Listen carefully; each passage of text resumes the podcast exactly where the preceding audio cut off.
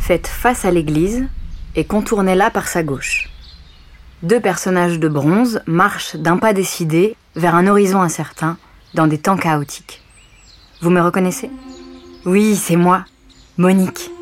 Je tiens par le bras un aviateur américain, Chuck Carlson. Des fois, je les déguisais en charbonnier, des fois en paysan, et sinon, je faisais passer mes colis pour mes amoureux, quoi de plus naturel? Mais ceux du hameau qui me pensaient volage ont dû être bien surpris lorsqu'ils ont appris que ceux qu'ils prenaient pour des amourettes étaient en réalité des héros de guerre.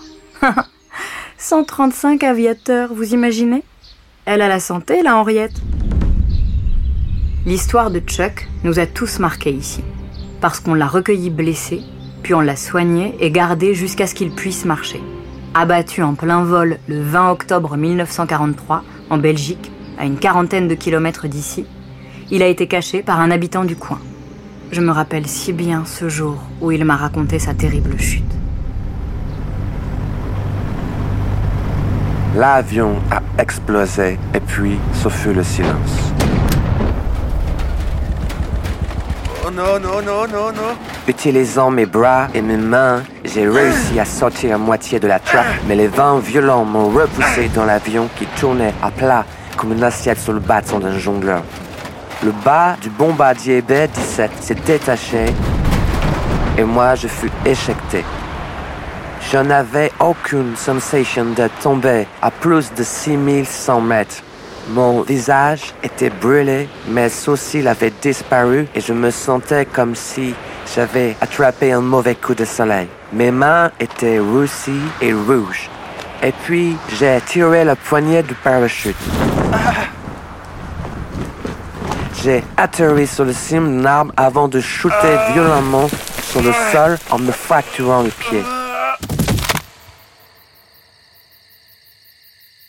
Je me suis alors engagé péniblement sur un chemin de terre où j'ai rencontré un petit homme plus âgé qui me conseilla de me cacher dans les forêts car j'étais déjà recherché. Il revint le soir pour me mettre en sécurité dans une maison inoccupée des environs.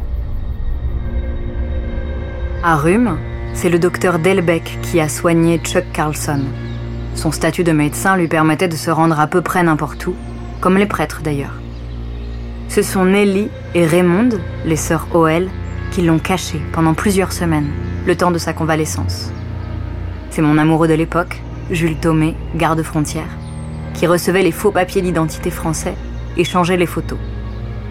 Et c'est à la faveur d'une confidence du douanier Bricou que j'ai pu le faire passer sans encombre. Cette statue me représente, moi Henriette, dite Monique, aux côtés de cet aviateur.